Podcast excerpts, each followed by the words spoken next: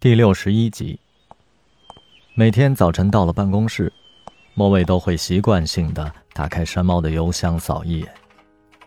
山猫刚遇难的那段日子，邮箱积压了不少信件，有不知情的工作伙伴发来的文件，有他注册过的各类俱乐部资讯，还有陌生女孩的表白。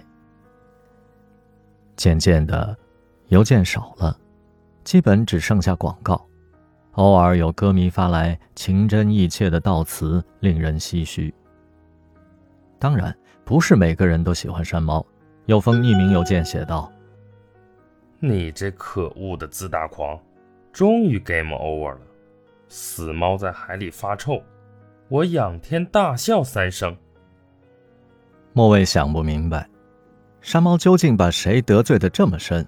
连死者都不能宽恕。这天，收到一封来自非洲的信笺，华丽的花体英文，激情澎湃的措辞，是小公主 Ruby 写给山猫的信。亲爱的，还记得你离开福德角的那个夜晚，我的心成了一片枯叶，一触即碎。而今枯木逢春，绿意盎然，因为我要去中国看你。原来，十月中旬，他要随父亲来京参加展会，之后去上海和西安旅行。莫卫大叫一声，抱住了脑袋。邻座的劳拉白了他一眼：“发什么神经啊？心脏病都让你吓出来了。”山猫曾经真诚地邀请 Ruby 来中国玩，说好要亲自陪他登长城，去颐和园划船，看西安兵马俑，逛上海外滩。如今，Ruby 满心欢喜的来找他，他的承诺却无法兑现。那么遥远的国度，也许他这一生只来一次。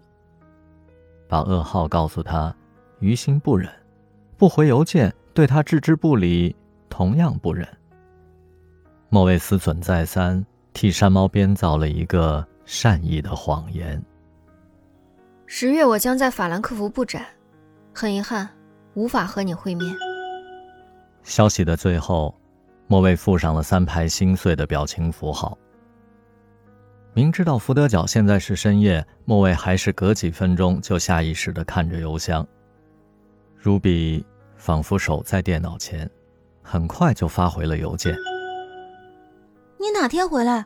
我可以改机票的，设法在燕京多留几天。我激动的无法入睡，我一定要见你。”莫畏心中涌起甜蜜的痛楚，他的思绪又飘向那个神秘而广袤的非洲大陆。从福德角飞往塞内加尔的那段旅程记忆犹新，他从没坐过那么小的飞机，每排只有四个人，总共也就十来排。唯一的乘务员背靠着驾驶舱，面向乘客端坐。那黑妞长得不错，可惜冷若冰霜，一直瞪着眼睛。飞机在上升的时候咔咔作响，遮光板也坏掉了，只能打开一条缝儿。云豹叹道：“哎，想我半生风流，不会撂这儿吧？那岂不成了孤魂野鬼啊？”哈哈哈，你这是什么话呀？叫我看啊，有西非此行，死而无憾了。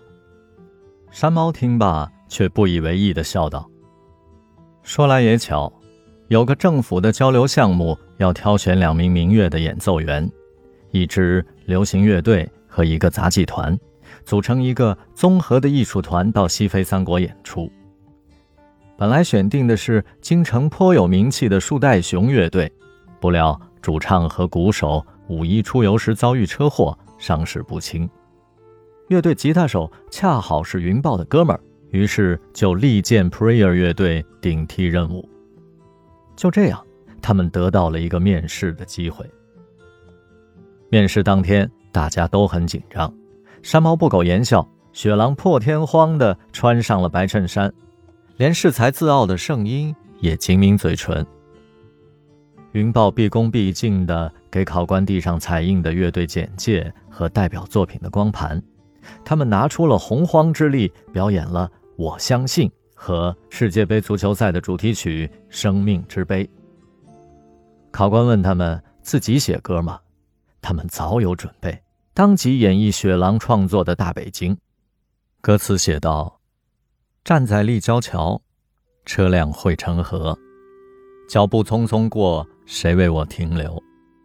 大大的北京，小小的窝，大大的梦想，小小的我。”这一首歌，讲述着北漂初入京城的震撼和苦乐交织的奋斗历程。雄壮有力的鼓点充满了正能量。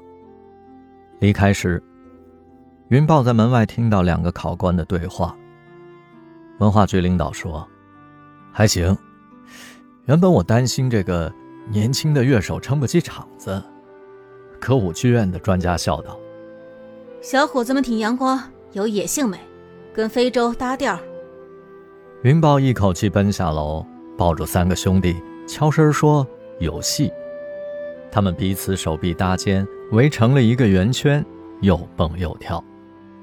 声音还来了一个侧手翻。